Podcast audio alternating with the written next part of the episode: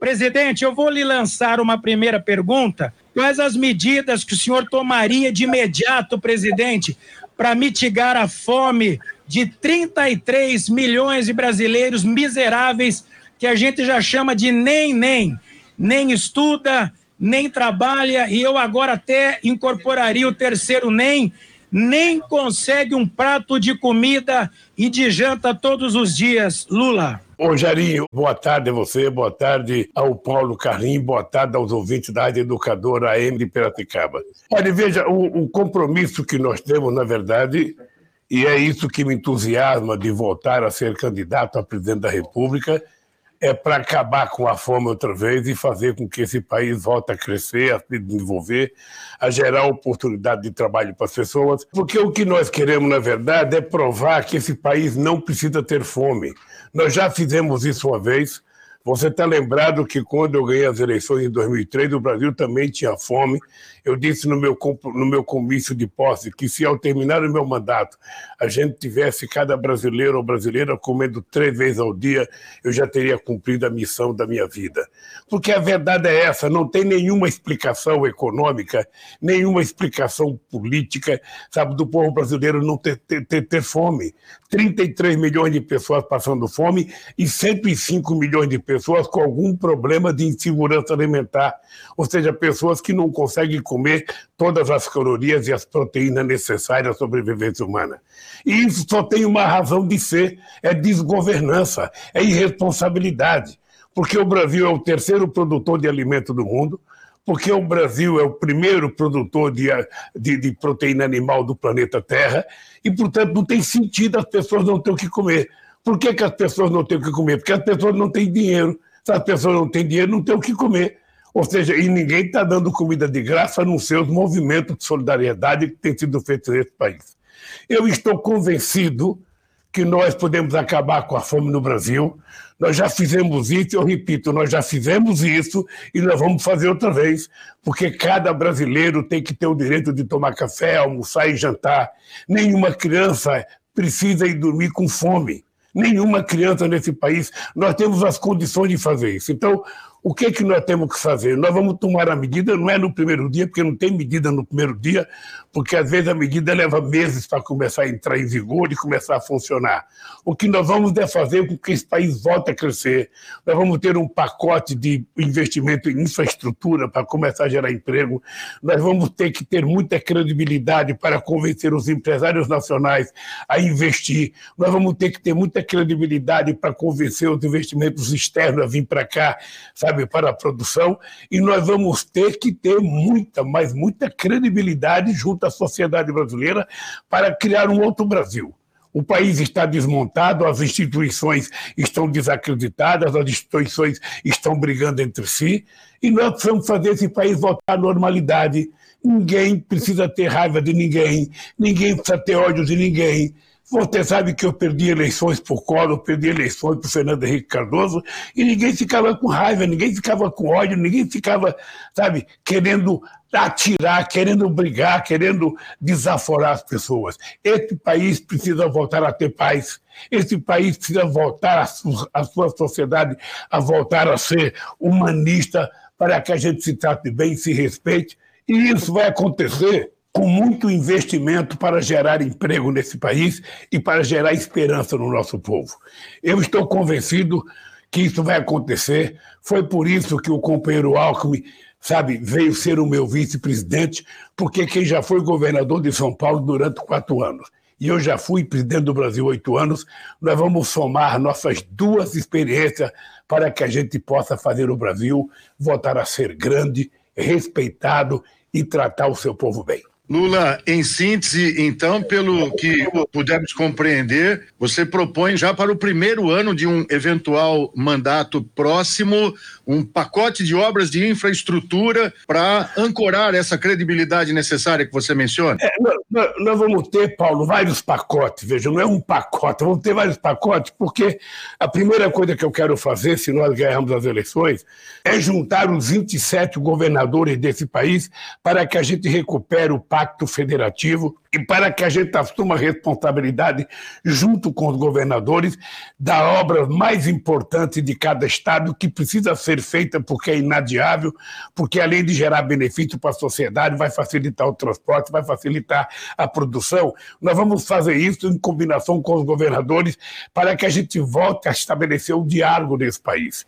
Depois nós vamos ter muita conversa com os prefeitos brasileiros, porque um, um país não pode ser rico se as prefeituras são pobres e muitas vezes os prefeitos não têm como fazer os investimentos, cabe ao Estado facilitar que a prefeitura receba alguma coisa. Eu mesmo estou sabendo, ô Paulo, ano passado Piracicaba foi transformada aí numa região metropolitana que envolve várias cidades. Olha, criar a região metropolitana é muito bonita, agora é preciso que o Estado assuma, junto com as prefeituras, o que vai fazer para ajudar a desenvolver essa região metropolitana. Como é que nós vamos cuidar do transporte? Como é que nós vamos cuidar da habitação? Como é que nós vamos cuidar do modelo de desenvolvimento, incentivo para o desenvolvimento? Tudo isso tem que estar, sabe, num jogo muito combinado entre o governo federal, o governo estadual e prefeitos, porque senão a coisa não funciona. Então nós vamos restabelecer a democracia no Brasil, vamos restabelecer a civilidade e vamos fazer com que muita coisa aconteça. É preciso reduzir a política de juros, é preciso resolver o problema da dívida de 70 milhões de famílias brasileiras que estão endividadas nos cartões, algumas porque estão utilizando o cartão para comprar comida. Nós vamos ter que resolver esse problema negociando com os credores para que eles facilitem a dívida dessas pessoas. Tem muito penduricário nessa dívida, então é preciso a gente afastar esses penduricários para que a pessoa pessoa fica apenas com o principal. Ou seja, tem muita coisa para fazer.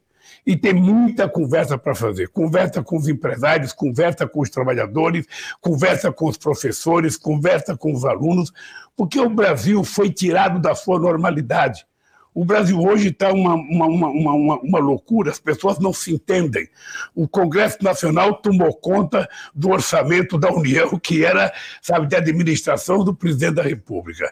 O Poder Judiciário está fazendo mais política do que o Congresso Nacional.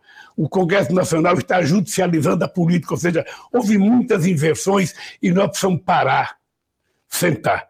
Tem gente que fala assim para mim: que quando o Brasil estava perdendo da Alemanha de 7 a 1, quando a Alemanha marcou o terceiro gol, o Felipão deveria ter pedido para o jogador cair dentro do campo para parar e arrumar o time para não levar mais gol.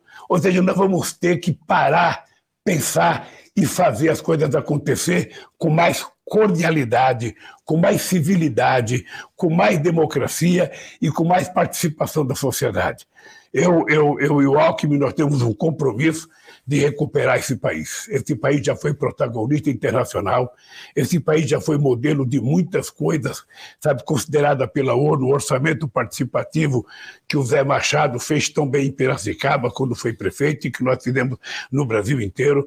Esse país foi muito bem na questão ambiental, nós fomos responsáveis pela diminuição de 80% do desmatamento da Amazônia, e esse país teve um exemplo extraordinário que, enquanto o mundo desenvolvido gerava 100 milhões de desempregados na crise de 2008, o nosso país gerava 22 milhões de empregos com carteira profissional assinada.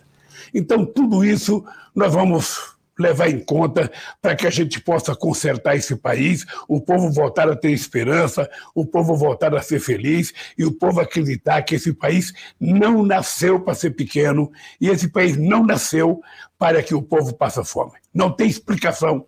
Alguém em Piracicaba ou alguém na minha Caetela, em Pernambuco, ou alguém na capital de São Paulo, e dormir com fome porque não tem o que comer. Depois de tudo que se passou, Lula, principalmente a partir de 2016, as denúncias do mensalão, do petrolão, a Lava Jato, o impeachment da sua sucessora Dilma, 580 dias você tendo permanecido na prisão, você considera que a, a, as próprias atualmente divulgadas de intenção de voto são um indicador de que a sua credibilidade política individualmente já tenha sido devidamente resgatada perante o eleitorado? Olha, eu nunca perdi essa credibilidade, ô Paulo. Você sabe que quando eu estava na Polícia Federal, eu cheguei a crescer 16 pontos na pesquisa de opinião pública, porque o povo brasileiro me conhece. O povo brasileiro sabe da mentira que foi o comportamento do Moro com relação a mim. As pessoas sabem as mentiras que o Ministério Público, chefiado pelo Dallagnol, contou. Então, isso nunca, nunca, nunca, nunca me prejudicou do ponto de vista da minha eh, relação pessoal com a sociedade brasileira. Eu, então, quando fui para a Polícia Federal, eu fui com o objetivo de desmascarar. Sabe? Não, é, não é que a Lava Jato não teve corrupção. Se teve corrupção, você prende o corrupto. Se um empresário roubou, prenda. Se um gerente roubou, prenda. O que você não pode é quebrar as empresas. O que você não pode é fazer com que o empregado daquela empresa sofra porque o seu patrão roubou, porque o seu gerente roubou. Não. Você prende quem roubou e deixa as empresas funcionando. Porque no frigir dos ovos, a Lava Jato causou um prejuízo de 4 milhões e 400 mil pessoas que ficaram desempregadas causou um prejuízo de 170 bilhões de reais que deixaram de ser investidos nesse país. Causou um prejuízo de 58 bilhões que deixou de arrecadar de imposto. Olha, não precisava disso.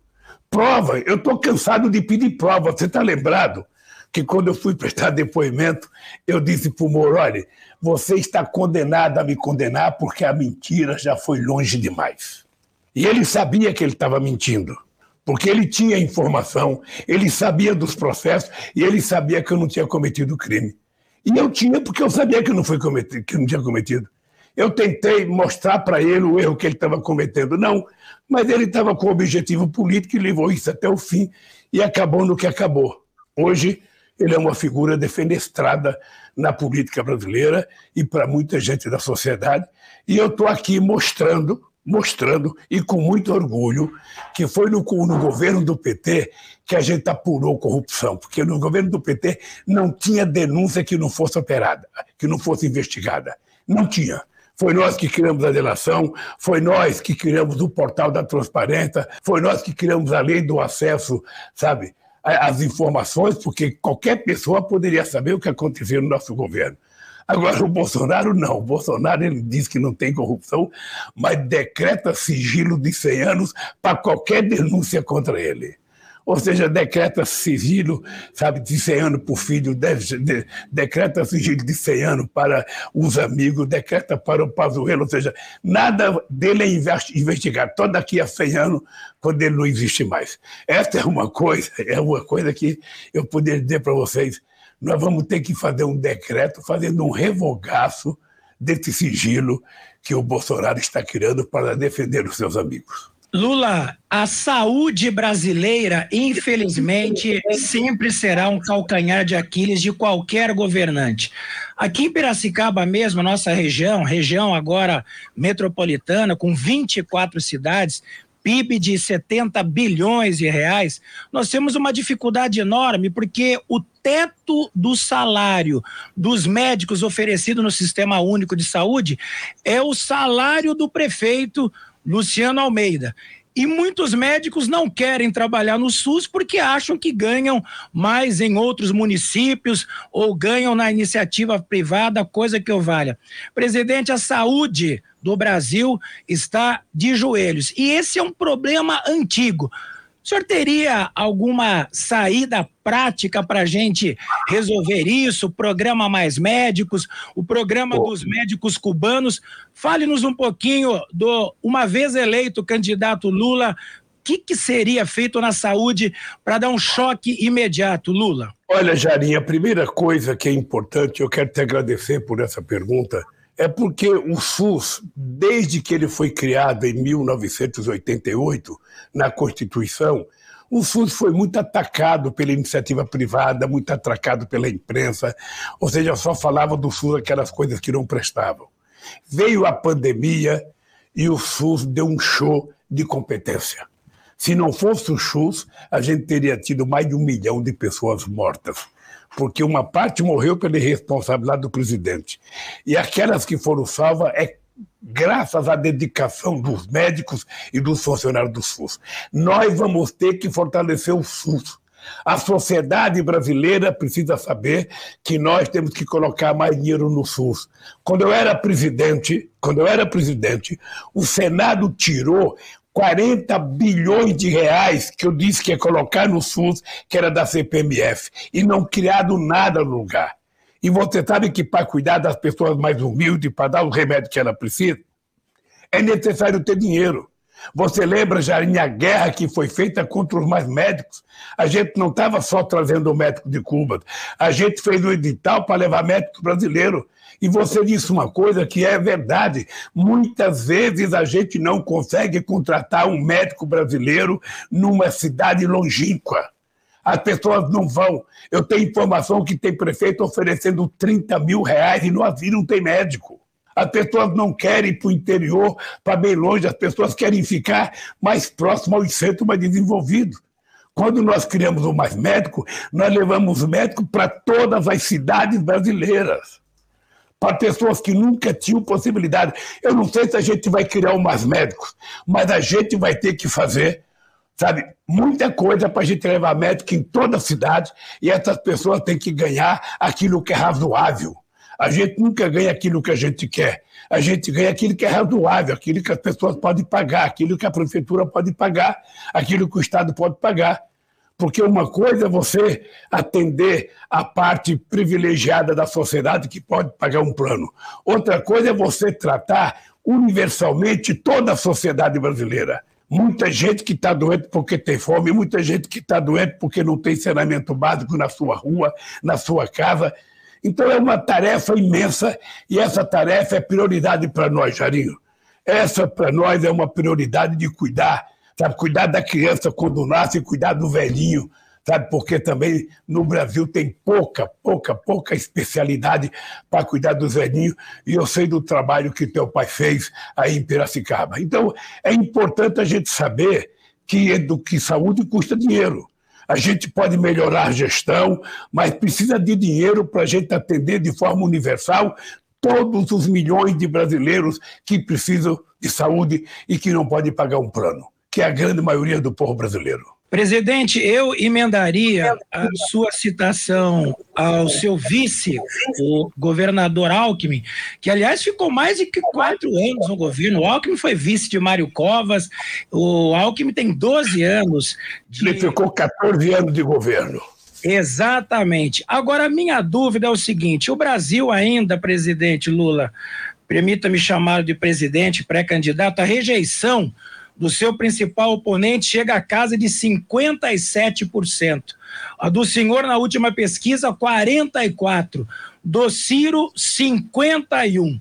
O seu oponente agora praticamente já selou com o general para vice. E o seu vice é um vice de Pindamonhangaba, médico. A minha curiosidade é o nome do Alckmin foi aprovado por 68 a 14 entre os petistas para seu vice. Na oportunidade, parece que o senhor estava em trânsito entre Brasília e São Paulo. A escolha do Geraldo Alckmin, candidato Lula, foi pessoal do senhor? Foi uma indicação do Márcio França, nome que está ainda aqui pendente em São Paulo, se vai a governador, se vai a senador? Ou é um candidato Geraldo Alckmin simpático dos banqueiros que em várias rodadas de conversas com o senhor teria lhe indicado o nome do Geraldo Alckmin. Uma vez eleito, qual seria o papel do Geraldo Alckmin no seu governo? Negociar com o Centrão, presidente Lula? Primeiro, o Márcio França não foi o responsável pela indicação do Alckmin. E a indicação do, do Alckmin foi um desejo meu, uma vontade minha, porque o presidente da República é que tem que escolher o vice. O vice tem que ser uma pessoa que tenha uma certa combinação, uma certa relação com o governador. Você não pode ter um vice que você não confia, você não pode ter um vice que você não vai dar para ele as condições de igualdade na governança desse país. Então, o Alckmin foi uma escolha minha, que foi levada para o partido, como faz um partido democrático, o partido levou para o, o Reinaldo Dertório e aprovou. E aprovou, e o Alckmin tem se saído de forma extraordinária. É uma pessoa palatável, é uma pessoa conversável, é uma pessoa de bem. E o que eu quero, o Alckmin não vai ser conversar com o banqueiro, não vai conversar com o zineiro, o Alckmin vai conversar com o povo brasileiro, como eu vou conversar com o povo brasileiro, em função das suas necessidades. Ou seja, não tem ninguém indicado para conversar com o banqueiro, Sabe? Nós queremos é resolver o problema da sociedade brasileira. Eu, por exemplo, se fosse pegar Piracicaba, pegar a questão da cana-de-açúcar como exemplo, eu poderia dizer para você que pouca gente nesse país cuidou da questão do etanol como eu e o Alckmin cuidamos. Ele como governador do Estado, sabe? e eu como presidente da República valorizando o etanol, levando o etanol para discutir em todos os países do mundo, tentando fazer com que a União Europeia incluísse o etanol na gasolina. Sabe, então, o que nós vamos fazer é o seguinte: o nosso compromisso é conversar com todos os segmentos da sociedade. E eu posso te dizer uma coisa, Jarinho: o, o, o, o Alckmin é um companheiro que vai participar do governo efetivamente. Ele não será um vice que vai ficar no banco esperando, sabe, substituir. Não. Ele vai ser um vice ativo, ele vai participar, ele vai discutir, ele vai me representar, vai fazer reunião em meu nome em quase todos os lugares que for necessário. É assim que eu quero tratá-lo e é assim com que o respeito entre duas pessoas exige, sabe, de comportamento.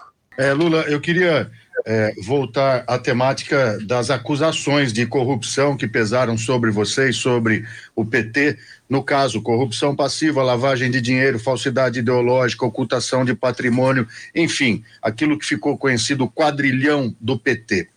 Você considera que tenha sido traído por tantos dos seus pares, muitos condenados, e que inclusive chegaram a devolver dinheiro aos cofres públicos? Ou em que medida o presidente Lula tenha sido talvez negligente com o que se passava no segundo, no terceiro escalão do governo?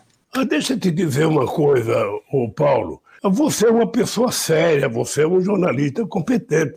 Você não sabe o que está acontecendo na tua casa agora, você sabe? Se eu perguntar o que o teu filho está fazendo, você não sabe. Sabe, querer que um presidente da República saiba o que acontece, sabe, no meio de um milhão de pessoas, querer que o presidente da República saiba o que está acontecendo em 8 milhões e meio de quilômetros quadrados, que representa o governo federal, é, no mínimo, sabe, as pessoas que acusaram assim, querer má fé. Olha, eu, tô, eu acabei de dizer para você, todas as coisas mais importantes para combater a corrupção foram feitas no nosso governo, e eu disse duas que você precisa levar bem a sério. Primeiro, o portal da transparência. Segundo, a lei de acesso à informação. No nosso governo, as pessoas saberiam o, o, o papel higiênico que era usado no palácio, porque a gente não estava lá para esconder nada. No nosso governo, a Polícia Federal foi na casa do meu irmão. Eu fiquei sabendo 12 horas antes, porque eu estava na Índia, tinha um fuso horário, e eu falei: não, a Polícia Federal quer lá que vá, que investigue. E depois peça desculpa. O problema não é a acusação, o problema é que quando você é canalha e faz a acusação, depois você tem que ter o caráter de pedir desculpas. A palavra desculpa não custa nada. Eu só queria que as pessoas que me acusaram, que as pessoas que foram na minha casa, que as pessoas que invadiram a minha casa, que abriram o meu televisor, que desmontaram o fogão, que abriram o colchão, que levantaram a cama, eu só queria que essas pessoas tivessem, a hora que revistaram e que não encontraram nada, poderiam falar: nós queríamos pedir desculpas ao presidente Lula e à sua família porque nós já pesquisamos exemplo, o Antônio Palocci Filho pesquisamos em todo o mundo e não, e não encontramos nada. A figura do Antônio Palocci Filho chegou a, a, fazer algum movimento no sentido de eh, se desculpar com você, como você menciona? Não, mas deixa eu lhe falar uma coisa para você. O Palocci mentiu e está pagando pelo erro que mentiu.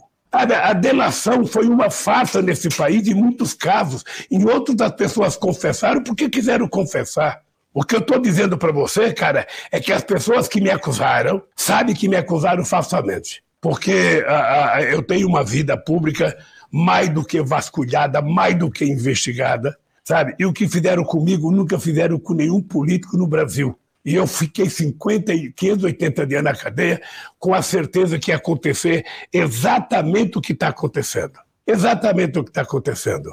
Aqueles que mentiram vão ser desmoralizados ao longo do tempo. E eu estou muito tranquilo. Estou muito tranquilo, muito maduro, muito consciente do que aconteceu nesse país, muito consciente do que foi a Lava Jato, muito consciente do papel dos procuradores. E eu não posso ficar colocando isso no meu dia a dia da política, porque eu não quero ser tomado pelo ódio, pelo rancor. Essa gente vai ser julgada pela história.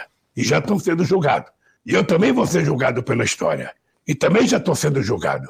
E vamos ver quem que a história vai colocar no lugar certo.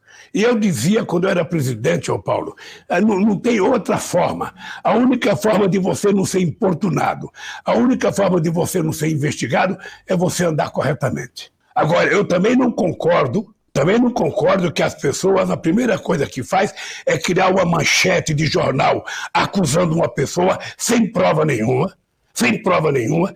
Depois, na semana seguinte, a pessoa colocada como inocente e a mesma manchete, não tem uma manchete igual dizendo que foi um erro. E você sabe como que é acusação. Se você for acusado em Piracicaba, seu nome sair na manchete dos jornais, seu nome sair nos programas de rádio, você nunca mais vai conseguir apagar isso. Nunca mais. Então, eu dizia para o Ministério Público, eu dei posse para três procuradores.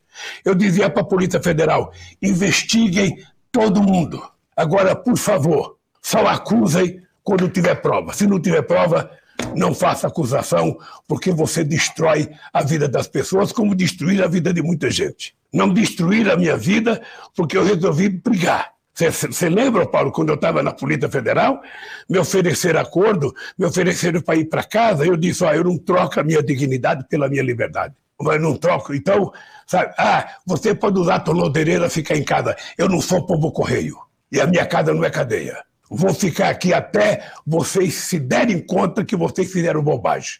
E eles se deram conta. E ainda, e ainda tem muita coisa para sair. Tem muita coisa, porque nós precisamos moralizar as instituições brasileiras também. O procurador tem muita responsabilidade, ele tem muita força. Ele não pode fazer acusação venal contra ninguém se ele não tiver prova, não tiver prova concreta. Ele não pode fazer uma acusação e depois levar a pessoa para tortura psicológica ameaçando prender filha de gente, ameaçando levar a mulher. Não pode. Isso é tortura psicológica. Para muita gente é mais grave do que uma tortura de choque. Então, meu caro, é o seguinte: esse país, para ser recuperado de verdade, ele tem que voltar à normalidade, as instituições precisam respeitar sabe, a força que tem e fazer as coisas sérias para que o Brasil e o povo não sejam prejudicados. Eu sei o prejuízo que a Lava Jato causou a esse país. Eu sei.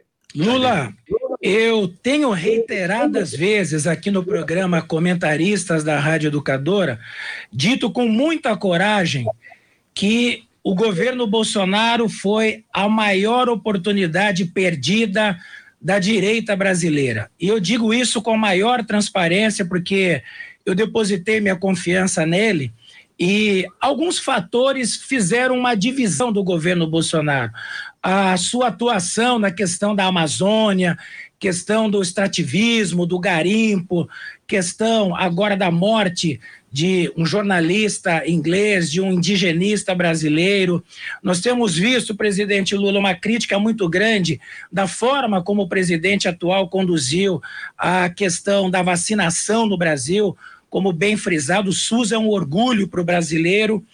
E eu queria não fazer uma pergunta, eu queria fazer uma observação. Eu tenho acompanhado muito as suas lives e o senhor disse que é uma pessoa muito é, é perseguido pela mídia, é uma das pessoas mais perseguidas e censuradas do Brasil. Eu queria entender um pouquinho mais por que é que o senhor tem esse pensamento qual é esta questão da censura e do controle social da mídia? É mais a internet ou passa também pela concessão de rádios e televisão, Lula? Não, primeiro, primeiro deixa eu dizer uma coisa a você. Eu não sei se você tem todas as informações, Jarinho, mas em nove meses eu tive 13 horas de Jornal Nacional me acusando. 13 horas e nenhum minuto de defesa. Eu tive 59 capas de revistas me acusando e nenhuma me defendendo. Eu tive mais de 680 páginas de jornais e editoriais me acusando e nenhum me defendendo. Então, sobreviver a tudo isso significa resiliência, muita, muita resiliência para aguentar a quantidade de porrada para poder provar a inocência. E quando a gente fala, sabe, em censura, vamos ser franco, sabe, vamos ser franco. Nós passamos um período em que nenhuma acusação tinha resposta na televisão, porque não se permitia. O meu advogado, que é o Zani, aliás, que é filho de Piracicaba, os pais dele moram em Piracicaba, ou seja, entrava com pedido de resposta, simplesmente era negado. Então, quando a gente fala de que é preciso democratizar o meio de comunicação, a gente está falando da mídia eletrônica, a gente está falando do rádio, da televisão, a gente está falando que é preciso regular a, a, a, internet, mas quem vai regular? Olha, vai ser a sociedade brasileira, não vai ser o presidente da República. Nós vamos ter que convocar plenárias, congressos, palestras, e a sociedade vai ter que dizer como é que precisa ser feito para a gente poder democratizar, sabe? Regular melhor o direito de resposta. Porque a verdade é essa, cara. Nós temos nove famílias que são donas de quase todo o meio de comunicação nesse país. Então é preciso que a gente possa abrir um pouco mais a participação. O jornal e revista, isso é problema do dono, faça o que quiser, escreva o que quiser, mas aquela mídia que é concessão do Estado, é preciso que a gente coloque a sociedade para discutir como é que a gente pode democratizar melhor, como é que a gente pode fazer melhor. Eu lembro que quando nós fizemos a concessão, da, quando nós criamos a possibilidade da rádio comunitária, a campanha que era feita em alguns setores de comunicação em São Paulo e no Rio de Janeiro e outros estados contra as rádios, as rádios comunitárias. Que a rádio comunitária, sabe, atrapalhava os aviões, atrapalhava não sei o quê, atrapalhava. Sabe? Então, é, é preciso que a gente tenha o direito de várias opiniões nos mesmos meios de comunicação. O que você está fazendo agora comigo é um, um, um momento de democratização. Você está me levando hoje, vai levar outro amanhã, outro depois, e todo mundo fala, todo mundo se explica, todo mundo responde pergunta, e assim a sociedade vai aprendendo a ser democrática. Se ela fica só ouvindo uma música, só uma versão, só um discurso, ela não irá se politizar, ela não irá ter condição de fazer juízo de valores, porque ela não sabe. Eu vou pegar uma coisa do Bolsonaro. O Bolsonaro, quando eu digo que o Bolsonaro foi uma grande mentira, porque o Bolsonaro fez uma campanha dizendo que era preciso acabar com a classe política, com a velha política, com a velha política. Ele tinha 28 anos de mandato de deputado e você não conhece um projeto de lei que ele apresentou? Ele tinha mais quatro anos de vereadores no Rio de Janeiro. Ou seja, ele agora tem todos os filhos eleitos pela urna eletrônica, e ele foi eleito em 98, em 2002, em 2006, 2010, 2014, 2018 pela urna eletrônica, e ele agora vem com a maior disfarçatez, com a maior cara de pau dizer que a urna eletrônica é suspeita. Na verdade, o que ele está querendo, Jarinho, é que ele sabe que ele vai perder as eleições. E o que ele está querendo é fazer o que o Trump fez, criar uma confusão, antes, durante e depois. E ele não vai conseguir criar essa confusão porque a maioria do povo já está cansada e a maioria, a maioria do povo vai tirar ele da presidência no dia 2 de outubro. É isso que vai acontecer. Então, pode aumentar, sabe, quer, quer gastar mais 60 bilhões, mais 70 bilhões, quer aumentar o auxílio emergencial, quer fazer, faça tudo que não fez durante os quatro anos, que não vai adiantar. O povo já está convencido que o povo gosta mais de democracia, gosta mais de amor do que de ódio, gosta mais de livro do que de armas, e o povo, então, quer se livrar disso. É por isso que eu acho que ele é uma mentira muito grande para a sociedade brasileira.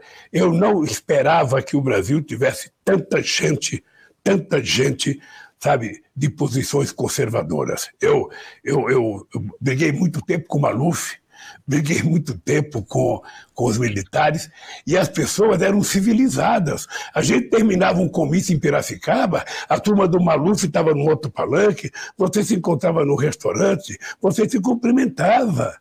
Agora a política está tomada de ódio. Sabe? Ou você, sabe, usa camisa verde e amarela, ou você não é brasileiro. Ou você professa as mentiras do fake news do Bolsonaro, ou você é comunista. Sabe? Então é um discurso falso, é uma mentira, sabe? Que, lamentavelmente, uma parcela da sociedade acreditou em 2018 e agora eu penso que a sociedade vai se desfazer dessa mentira e restabelecer a verdade, a paz, o amor ao invés do ódio. Pegando exatamente esse gancho aí, Lula, será interessante o seu posicionamento, principalmente perante aquele eleitor, digamos, menos engajado na política. O senhor pretende implantar no Brasil algo parecido com o comunismo, um socialismo ou algo do tipo? Olha, eu vou fazer melhor o que eu já fiz. Eu vou fazer melhor. Eu vou dizer para você o que eu quero fazer nesse país. Eu quero que todas as pessoas tenham possibilidade de estudar eu quero que todas as pessoas tenham oportunidade de trabalhar, porque é com o trabalho e com o salário ganho pelo seu trabalho que as pessoas criam a sua família com dignidade. Eu quero que as pessoas tenham direito a ter saneamento básico, direito à saúde, direito a viajar, direito a ir comer num restaurante no final de semana, direito a comprar as coisas que ele produz. Eu quero que as pessoas vivam bem. Eu quero que o filho da empregada doméstica vá para a universidade. Eu quero que o filho do pedreiro vá ser engenheiro. Nós não queremos tirar nada de ninguém. Nós queremos apenas dar oportunidade àqueles que nunca tiveram oportunidade. Sabe, nós queremos que as crianças humildes, que as crianças que, sabe, que não tiveram oportunidade, tenham oportunidade. Vamos colocar as crianças no mesmo banco da escola, da mesma qualidade de comida, a mesma qualidade de ensino, e vamos ver que vai crescer na vida. É esse mundo que eu quero criar para o Brasil. Um mundo de fartura, um mundo de paz, um mundo de esperança, um mundo de trabalho, um mundo, na verdade, de riqueza. Porque ninguém faz opção pela pobreza. Ninguém quer ser pobre. Todo mundo quer melhorar de vida. E o que o governo tem que fazer é criar a oportunidade das pessoas melhorarem de vida. É ser uma espécie de alavancador de oportunidades para que as pessoas possam melhorar de vida. É por isso, é por isso, Paulo, que quando eu entrei na presidência, tinha só 3 milhões e meio de jovens na universidade. E quando eu deixei, tinha 8 milhões e meio de jovens na universidade. É por isso que eu e o Zé Alencar fomos os presidentes que mais fizemos universidade na história do país. Mais fizemos universidade e mais fizemos escolas técnicas. Sabe? Então, esse país é que eu quero construir com mais força. Eu, na verdade, quero criar um estado de bem-estar social em que as pessoas trabalhem, as pessoas morem, as pessoas comam, as pessoas vivem em paz, que nos bairros tem área de lazer para as crianças, que no bar tem área de prática de esporte para o povo, que as pessoas não precisam só da política, as pessoas precisam de investimento do Estado para melhorar as, condições, as condições de vida do povo mais humilde. É isso que eu vou fazer. Eu, por exemplo, eu vi que em 2001 foi criada a região metropolitana de Sorocaba, que vai para um monte de cidade, ou seja, vai até Pirassununga, sabe? É um monte de cidade, eu não vou ler todas aqui, porque são bastante cidades, são, sabe, muita, muita gente. Ou seja, eu fico imaginando o discurso que foi feito para criar a região metropolitana. Porque todo mundo faz um discurso de que vai melhorar. Agora, se o governador do estado não colocar dinheiro, não incentivar o transporte, a saúde, a geração de oportunidade de educação e a oportunidade de trabalho, daqui a pouco a região metropolitana de Piracicaba estará tão nervosa como outras regiões metropolitanas abandonadas pelo país. Então, agora que está criada, o companheiro, sabe, Paulo e companheiro Jarinho, vocês precisam ficar atentos. Vocês têm que ser o fiscal para fazer com que o governador se reúna com os prefeitos da cidade da região metropolitana, que o governador faça investimento, que o governador invista na educação, que o governador invista em creche, que invista no transporte, invista no desenvolvimento porque senão as cidades vão ficar esperando e isso não vai aparecer nunca. Então vocês dois aproveitem o microfone da Rádio Educadora AM 1060 de Piracicaba e cobre todo dia. Eu vou dizer para vocês, se Haddad ganhar as eleições para o governo, eu vou te contar. Aí sim, essa região metropolitana vai funcionar porque nós sabemos como conversar e eu não acredito que o país possa ser rico ou o Estado se a cidade for de pobre. A gente tem que saber que é na cidade que está o problema.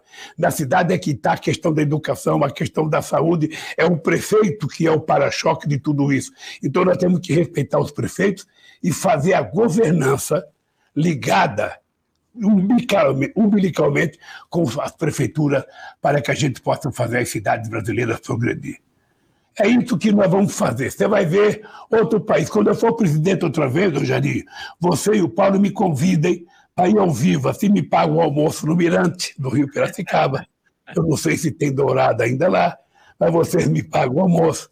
Me leva naquele engenho que eu participei da inauguração de alguma coisa cultural que o Zé Machado me levou quando prefeito.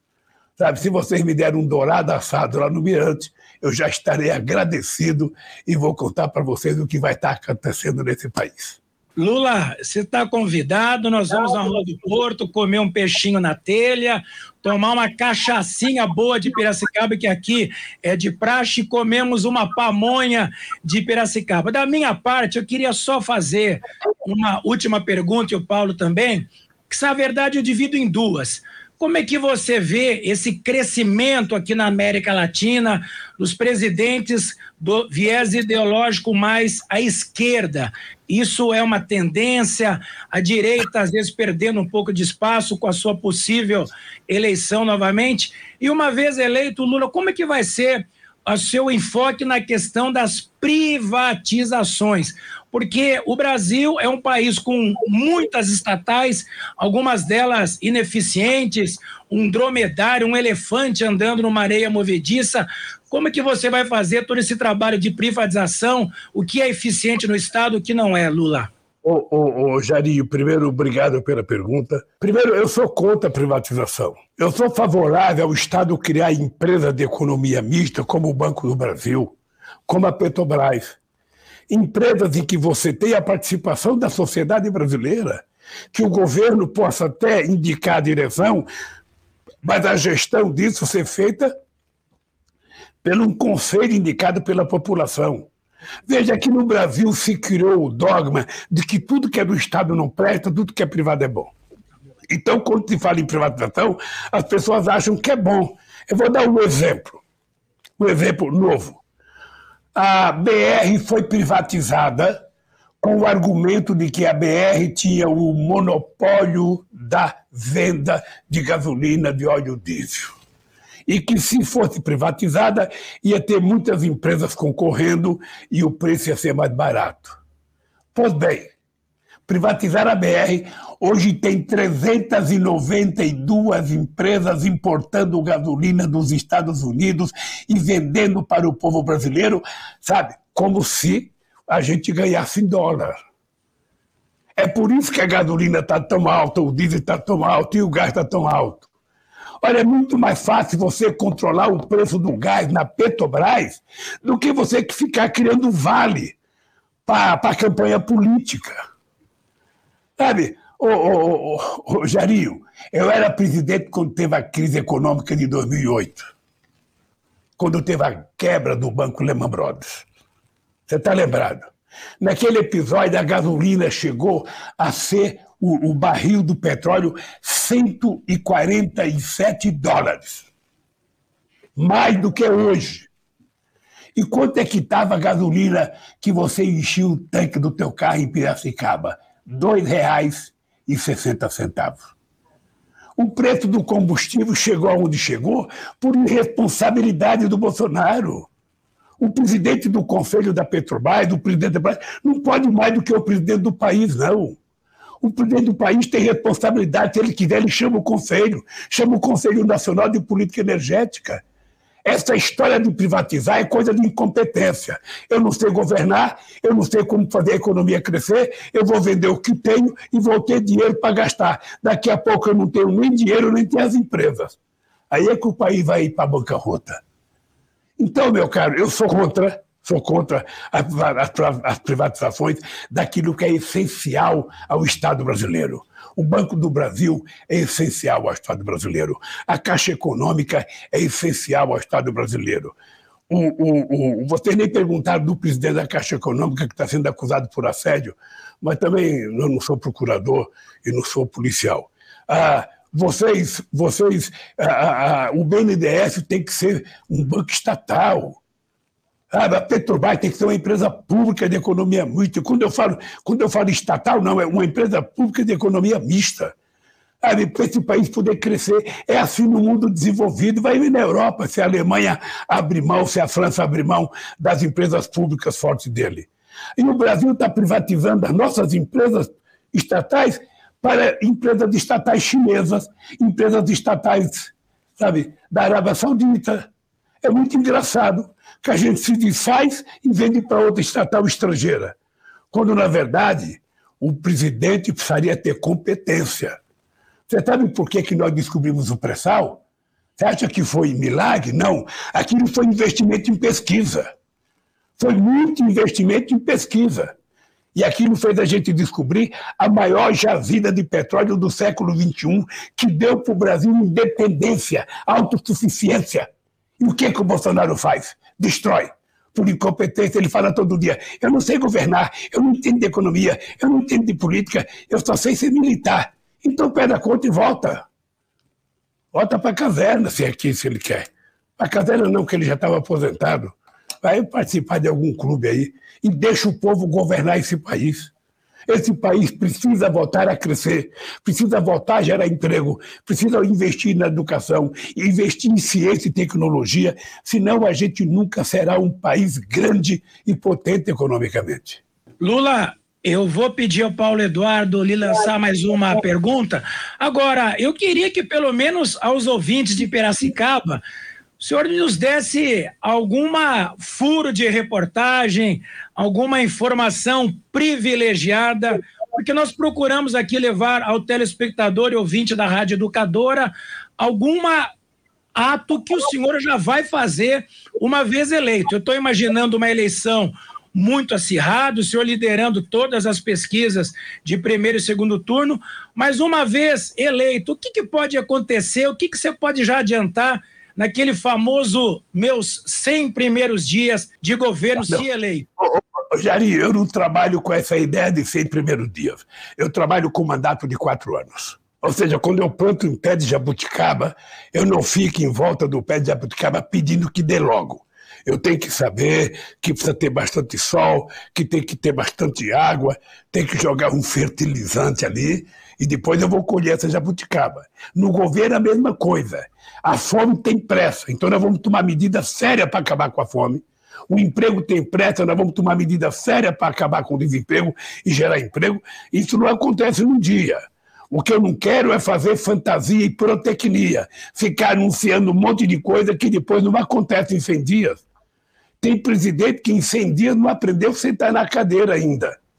Qual é a minha vantagem do álcool? É que nós já sabemos sentar na cadeira. Acho que a cadeira que está lá é a mesma que eu comprei, então nós não teremos nenhuma dificuldade para começar a governar esse país. Eu, eu, eu, eu, eu, eu, sou contra ficar dizendo eu vou, eu vou, fazer, eu vou fazer isso, fazer isso em 100 dias. Não, eu quero que você saiba o seguinte, Jarinho, o desemprego para mim é obsessão a gente vencer o desemprego. Reduzir a inflação é uma obsessão. A gente fazer com que as pessoas tenham comida é uma obsessão. Quem tem fome não pode esperar. E isso nós vamos trabalhar durante o processo de campanha e quando eu tomar posse você vai saber. Você vai saber porque sabe, vai estar o time montado, nós vamos anunciar as coisas que nós vamos fazer, mas tem um tempo. Se eu, se o Tite ficar escalando a seleção dele agora. Sabe, ele, quando chegar na Copa do Mundo, já está todo mundo preparado para marcar ele e não deixar ele fazer. Eu vou com muito cuidado, porque eu sei como é que funcionam essas coisas. Poxa vida, Lula, de certa maneira você derrubou minha derradeira pergunta. É uma e dez da tarde de quarta-feira, nós já excedemos em alguns minutos o horário que foi combinado com a sua assessoria, mas é, na mesma linha do comentário do Jairinho, também gostaria de ouvir alguma informação inédita. Você disse que a, a, a escalação do time ainda é cedo para ela, né? Mas sobre é, criar algum novo ministério ou recriar algum ministério que tenha sido extinto, e particularmente o agora oitentão Gilberto Gil, será que ele topa voltar na cultura, Lula? Muito obrigado. Nós vamos, nós vamos, oh, Paulo, nós vamos recriar o Ministério da Cultura, vamos recriar o Ministério do Ambiente, vamos fazer o IBAMA voltar a funcionar, vamos criar o Ministério da Igualdade Racial, vamos criar o Ministério da Pesca, nós vamos criar várias coisas, vou criar, nós vamos criar comitês de cultura nesse país, nós vamos, vou, vou criar um ministério para cuidar das questões indígenas desse país, sabe? Porque os índios, os indígenas têm que ser respeitados nesse país. Então, essa coisa, eu vou dar duas novidades para você. Primeiro, que meu filho não é dono da Exalc, porque durante, durante as acusações que faziam contra a minha família, pegava o prédio da Exalc e vendia na internet como se fosse a casa do meu filho, sabe? Então, não é. E a segunda coisa que eu posso dizer para vocês é que eu quero ver se durante as eleições eu vou a Piracicaba. Eu vou a Piracicaba porque eu tive muita relação com Piracicaba nos anos 80. Eu fui duas vezes como presidente da Exalc, a, a Piracicaba, eu já fui na Exalc. Eu tenho uma bela relação com o nosso companheiro e querido amigo Meto, sabe? E nós vamos, nós vamos fazer sabe, várias reuniões. A minha companheira Bebel, que é presidente da POSP, ela mora, em, em, em, me parece que em São Pedro, aí vizinho de Piracicaba. Então eu quero ver se a gente vai, sabe, inclusive ver, eu estou falando verdade para você, Paulo, eu quero, eu quero voltar a almoçar no Mirante. Faz tempo que eu não vou. Hoje de manhã, quando eu levantei, eu dizer uma coisa que eu fiz. Eu pedi para minha companheira colocar a música Rio de Piracicaba, sabe, para eu me senti saudade do tempo que eu ia lá e os companheiros tocavam viola e cantava Piracicaba. Tá? Olha, um abraço para vocês dois. Obrigado pela entrevista. Estou à inteira disposição. Quero que vocês saibam que eu tenho uma missão de vida. A minha missão de vida, junto com o Alckmin, é recuperar esse país. É fazer o povo brasileiro voltar a sorrir, sabe? Voltar a ter esperança e voltar a acreditar que o Brasil pode ser uma grande nação. Quando nós éramos governo, o Brasil chegou à sexta economia do mundo. O Brasil hoje é a décima terceira economia do mundo. Então, isso demonstra que o Brasil vai voltar a crescer muito nesse país. E Piracicaba junto, porque Piracicaba é uma cidade que tem um polo industrial poderoso. Então, um abraço a vocês e até a próxima, se Deus quiser.